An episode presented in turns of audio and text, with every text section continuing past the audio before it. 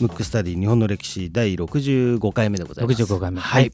今回もですね、はい。えー坂本龍馬ということになりますけども、はい。えー早速リクエストフォームを読みたいと思います。はい。ラジオネーム土佐のマヤ、うん、土佐のマヤさんから、はい。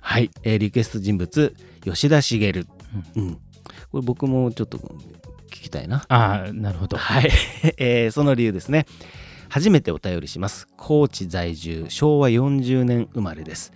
ヒマラヤで徒歩通勤15分程度で日に3回ぐらいお聞きしています。お聞いてますすごいですね、うんはい今年の3月ぐらいから、えー聞き始め、今年っていうのは2019年ですね。うんえー2019年の3月くらいから聞き始め、えー次は第50回を聞かせてもらいますと。はいじゃあ、1回目から来てるってことでね。そうですすね。ハイペースで言ってるんですね、うん。はい。とても面白くお二人の絶妙な掛け合い大好きです。歴史のお勉強というよりは娯楽物として楽しませてもらっています。私は子供の頃から読書大好きでジャンルは問わず何でも読みますが高校時代には、えー高校時代くらいに歴史ものにはまりました。司馬遼太郎龍馬が行くから始まり司馬先生のものはほとんど読んでいます、えー山岡宗八にもハマりました、はい。最近の信長の原理光秀の定理も面白く読ませ読まさせていただきました、はい。リクエストの吉田茂は、えー高知土佐の偉人ですので広瀬先生がご存知のディープでコアなお話をお聞かせください。頑張ってリアルタイムに追いつきますのでよろしくお願いしますなるほど。ありがたいですね。はい。あのー吉田茂はいずれやろうかと思いますけど、ねえ、うん。ちょっと興味津々そうですね。まあ文具庫も好きなで。やっぱねこの辺りりの戦後のはいはい。あたりはちょっと。今ハマってるとこですからね。そうですね、うん。うん。もしかしたらねこの、えー土佐のマヤさん。はい僕より詳しいかもしれないんであれなんですけど。そうですね、、はい。やいやいや。まああのねあのラジオネームが土佐のマヤということでなるほど。えっ、とまあ坂本龍馬つながりでいいかなと思って今回選ばさせていただきましたけども、はい。じゃあ坂本龍馬といえばはい。どういうことをやったのかっていうあの文吾が知ってる部分だとどういう感じですか？僕はだからなんか結局、まずはあれですよ。薩長同盟。社長同盟。はい、はい、であとは亀山社中、はい。だからなんか商売の人なのかな？ななるほど。ねな。んかそういう認識の方がちょっとなるほど強いですね。はい。うん。じゃあちょっとその辺からはい。喋っていこうと思うんですけど、うん。じゃあまず薩長同盟を、はい。まあ、しした人。まあ坂本龍馬だけじゃないですよ、うん。あの以前やったエピソードで中岡慎太郎とか、はい。他の人のすごい尽力があってできたんで、うん。まあ、もしかしたら坂本龍馬以上に僕は中岡慎太郎の役割が大きいんじゃないかなと思ってる人なんで、うん。ただそのじゃあ薩長同盟がなぜここまでうん。なんかこう評価されるというか、うん。大きいかっていうとなんでだと思います、なんで？う、ん。ななんなんでですかね。うんなんで なんでですか？これはね、ん。もうねめちゃくちゃ仲悪かったからですよ。あそもそもね。そもそもうん。薩摩と長州はめちゃくちゃ仲悪すぎて、うん。こんなのがあの手を組むなんてありえないと思ってた時にしたからすごいわけですよ。うんうんうんだからちょっとこうねあの本当に適切が分かりませんけど、はい。イスラエルの人とうん。アラブの人が、うん。まあ、手を組むみたいなのって、うんうんうん今の社会情勢だとちょっとこう難しいじゃないですか。ね。まあ戦ってはいないけどうんちょっとこう、そそこまで密になってないっていう、うんうん。それぐらいの出来事で、うん。しかもそれを直前にお仲悪くなったわけですよ、うんうん思いっきり。うんそれなんでかっていうと、まあ、この番組でも何度もい、えー、とエピソードで出てきますけど、はい。まず薩摩と長州っていうのは最初どっちかというと仲良かったというか、うんうん。一緒に朝廷要するに京都の朝廷に働きかけて幕府に影響力を与えようとしてたわけです。よ、はい。で最初は。でその幕府に影響力を与えるっていうのは2パターンあって、うん。えー、と1つは倒幕幕府自体を倒す、うん。もう1つは公武合体っていう名前なんですけど、わうん。かります？あのこの番組でもちょいちょい出てきますね。はい。後部合体ですね。後部合体。うん。何ですか？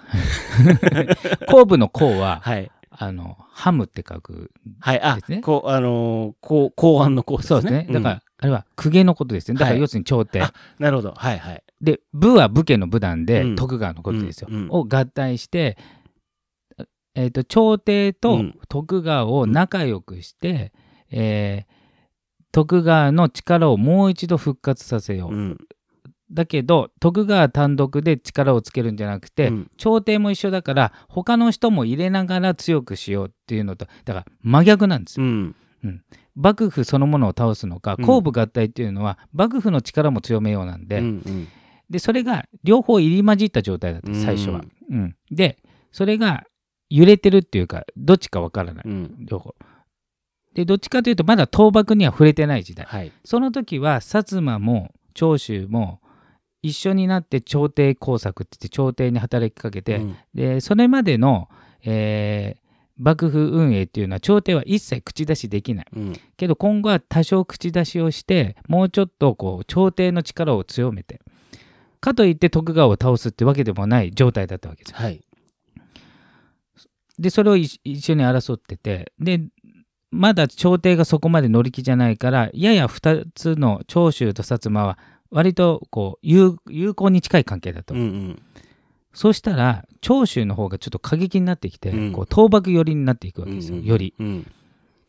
そうすると薩摩は長州と同じ路線で行くと長州と一緒になっちゃうから、まあ、ちょっと政治力があるんでこれは後部合体の方が朝廷をこう握れんじゃないか、うんうん。なぜかっていうと朝朝廷の中で倒幕の賛同しない人もいっぱいいるんで、うんあの今までの方がいいんじゃないか、要するに幕府にお任せして、うん朝廷は朝廷で、まあ、今まで通りの方がいいんじゃないかって、そこと結びついて、で、表向きは長州と仲良くしてるように見せかけて、うんある日突然長州を追い出したんですうよ。ん。それ8月18日の政変っていう。あ、そうなんですね。そういうはいはいはい。そういう名前がついてるんですけどううんそしたら、長州的には、うん。あれちょっと前まで薩摩のやつ、うん。別にそんなことしてなかったのにって一気に追い出されうて、ん。さらに完全に幕府側の、うん。もっと言っちゃえば幕府の弟ですね。あ多分慶喜の弟の、が会津藩の藩主なんで、うん。会津はもうほとんど徳川はい。そのもの、で会津が京都守護職って言ってあの京都の、まあ、実権を握ってて、うん。よりによって朝廷側に一緒にやってた朝廷工作を薩摩と長州やってたのにいきなりうん。会津と組んで長州を追い出したわけですよ。うん。で追い出した時に結構殺されてるわけですよ。あでさらにあの新選組踏み込んで池田屋事件とかね、はいはい。あってでそれにぶち切れてなんてことしてくれんだっつってもう一回長州を復活させようとして、えー長州から退去して攻め込むわけですよ、うんあの京都に、うん。もう一回挽回しようと思って、うん。それを返り討ちにしたんですよ、うんでそれが金門の変って言ってこれでも大部分死んで、うん。有名な草加玄瑞とか、はい。もうことごとく死んでるわけですよ、うん。当時の長州の首脳のほとんどが死んでるのが、うん。薩摩と会津の連合軍にやられてるんですよ、うん。直前に、それは長州からするとあれですね、うん、怒っちゃいますね。怒っちゃう。うん。で怒るどころか、もうもうなんていうの？もう自分の藩がうん。滅びてもいいから、うん。あいつらとだけは組まないぐらいの状態だったわけですよ。その状態にあったんだけど、うん。一時的に幕府の力がこう強くなっちゃったんでそうすると薩摩的にもあと他の人たち的にもバランスが悪くなって、うん。結局うちらは何もできないんじゃないかってなってきて密かに幕府を倒せるのはまあ薩摩一国だと無理だから、うん。やっぱり長州を抱き込むしかないんじゃないかっていうのが出てくるんだけど、うん薩摩はまだいいじゃない。はい。だってあの殺した側だから、うん。長州それが運って言うかっていう話なんですよ、うん。文語だったらどう、いや、言わないでしょうね。うん。例えばじゃあ文語で、まあ、ちょっとうん変な話だけど、うん。じゃあ奥さん子供殺されました、うん。でもお国のために殺したやつとうん。手を組んで、うん。国のためにしてくれませんかはできますか？できないでしょうね。う。ん。だから全員が不可能だってはい思ってたわけ、うん。その時に、まあ、坂本龍馬とか、まあ、中岡慎太郎、まあ、他の人もいますけど、うん。もう日本のために2つの有力な藩が対立していると徳川が喜ぶだけじゃないかと。うん。だからこの2つを組みたい。うん。けど当時の長州の首脳の桂小五郎、うんうん。後々の木田孝允は、はい。こんだけ仲間殺されて、うん。あの仲間たちの ことを考えるとそりゃそうですよ。そんなことは承服できないってういうん。ことでいろいろ揉めるんだけれども、そこをなんとか取り持ったのが坂本龍馬とか。うん。だからすごいんですけど。でその取り持ち方がうん。心情的にはわかるけど、うん。えーいろんなだから中岡慎太郎とかもやってるんでうんいろんな方法ややったんだけど、うん坂本龍馬はちょっと実利的な話もした。うんうん。長州はボコボコにされて人材も殺されたし、えー、と今でいう経済制裁。うん。長州藩に武器を渡すなと幕府から命令出されて、えー、ともう長州は戦う力がないと。けど一部の人たちはやっぱりまだ戦ってうん。長州をもう一回復活させたい。けど武器がない。はい。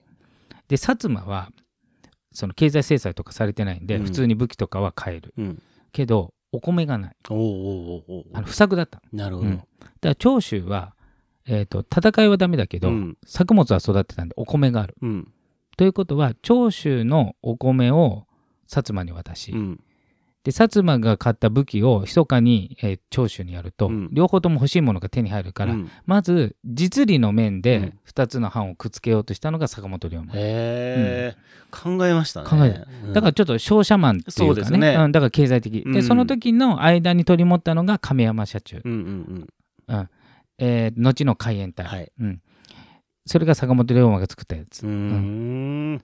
それをやったんですよ。よよくそこにあの目をつけましたうんうんうねん。やっぱりお互いのネガティブポイントをそうそうそう。見つけて自分が間に入りそう。ビジネスマンじゃないそうそう。完全にビジネスマン、ね。だからそれができるっていうのは、うん。あのまああれですね。生い立ちがやっぱり商商人のところも入ってたっていう。のもそうですようんうん。ねでそうすることによって、うん。一応感情的には許せないけど、うん。確かに今のままだったら武器がないからあのもう一回幕府に攻め込まれたら滅んじゃうから、うん。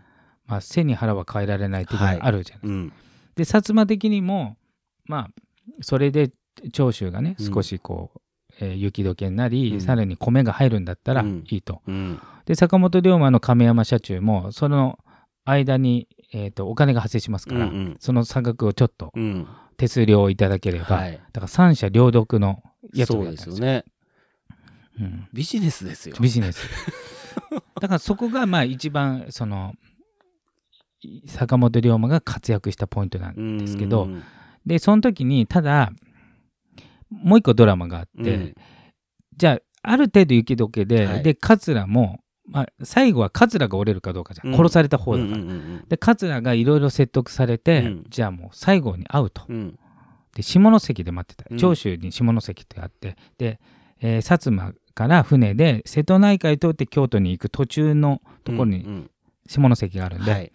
会ってたんだけど、うん。なんと西郷がすっぽかすというね。なるほど。それあのセゴドンでも見ましたよ。そうそう。うん。どう文豪だったら、いやもう激怒ですよね。そうそうそう。いや多い俺そうだいぶ譲歩したぞと、うんうん。あんだけ殺されて、うん。それで約束破るんかいみたいな話になって、うん。そこでまた決裂するんですけど、また坂本龍馬とかがうん。説得うし、ん。なんとかまたじゃあまたじゃあ会談しましょう、はい。で今度京都でセッティングしたら、うんたらお互いやっぱりプライドがあると、うんうんまあそう両でしょうね方とも頭下げられない、うんということで最初に会ってから2週間ぐらい何もないわけうんですよ、うん。その間さ坂本龍馬はもうさすがにもう京都で両者会ってるから、うん。締結したもんだと思ってたら、うん。締結しないという、うん。でやっぱ坂本龍馬が、うん。その意地張るのをやめろと、うん。でまあ諸説あるんですけど、うん。まあ長州がねの方が弱いとうん。立場が殺されてるし幕府からも攻められるかもしれないからうん。だから西郷の方が折れるしかないだろうっていうことを説得して、ついに薩長同盟が成立してうん。で薩長同盟があったから倒幕ができたんですよ。うん。あれあの個別の藩だけだったらうん。倒幕できてないから、その役割はすごく大きい。なるほどな。やっぱりそっかそっか薩摩と長州が組んでじゃないとうん倒せなかったんですね。そう。その時強かったんうだな、ん、後々考えたら、うん。例えば戦わずして慶喜が逃げたり、うん。実はその軍隊がヘナチョコだったっていうのはありますけど、うん。当時はまだ戦う前だから徳川二百何十年の重みとか、うん。あと兵隊の数そのものは多いわけですよ。うん。まあ、武器がしょぼかったとか後になって分かることはあるんですけど、うん。だからやっぱ怖いじゃない。うんやる側としては。うんうん。うん。でやっぱり組んでさらに坂本龍馬が照射機能を発揮して、うん。えー後々の海援隊亀山社長はが最先端の武器を輸入するわけですよ。うん。また武器商人ですよ。そうそうですよね。坂本龍馬って、うん。あの要はその龍馬伝でもそうだったと思うし、あの書籍でもそうですけどその日本を変えなきゃみたいなところで、こう動いてたと思うんですけども、うんでも一方でそのいわゆる商社的な動きをしてるのを見てると、うん。その日本を変えなきゃっていうのは本当なのかっていうね。あだからそれもちょっとねあるね。ねだから、うん。そういうのをしっかり見ると、うん。え彼はただ単にビジネスをお金儲けとかちょっとあれですけど、ビジネスをねうん。したかったんじゃないかうな、ん。とかっていう風な切り口も当然ありますね。ありますよね。うん。で特にあのその時っていうのはもう幕末っていうのは世界中から、まあ、前回もそうですけどフランスイギリスの、まあ、うん。死の商品商人と呼ばれてる、うんもう武器商人がうじゃうじゃ来てるんでそうですよね。だってもう戦う寸前の国だから武器なんか飛ぶように売れるから、で有名なのがグラバー。そうですよね、グラバーさんですね。だからグラバーと坂本龍馬組んでるわけだから、うん。まあ、そこから仕入れてますから、はい。まあ、戦争がありがたい、うん。まあ、坂本龍馬がそれを指導してたかどうかは別として、その商人の立場的に言うとうん武器は売れるイコール戦争が起きるってことなんで、だからねまあこれはもう歴史にねイフとかはないですけど、うん。どっちだったんですかね？そうですね。うん。でも非常に先端的な考えだったから、うん。その説もあり得る。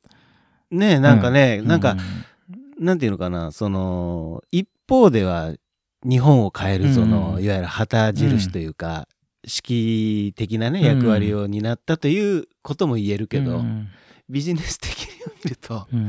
いや結構ビジネスバリバリしてますよみたいなね、ねいう話だから、なかなかねそう。どっちなんですかね。うん。あともしんないですけど。ねその生きてて、うん。えーとまあ、新政府がなった時にどういう立ち位置になったかね、うん。うん。一応あの新政府の原案も、はい。あの千中八策って言って、はい。後々の、えー明治政府ができるにあたっての基盤っていうのはほとんど坂本,、まあ、坂本龍馬以前にもそういう説があったんですけど、うん。そういうのを、まあ、坂本龍馬が、まあ、後藤象次郎っていう土佐藩の人に、えー言って、はい。後藤象次郎が言ったと。うん。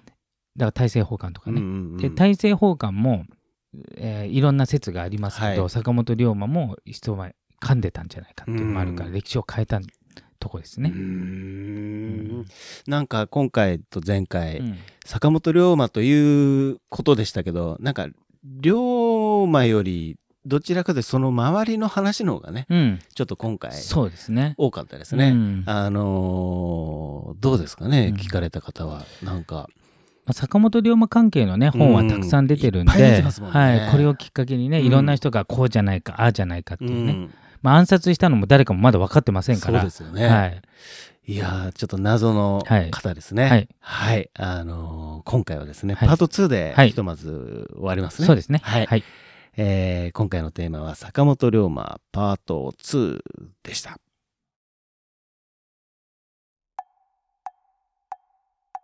むくむくラジオだべむくむくラジオだべむくむくラジオだべ。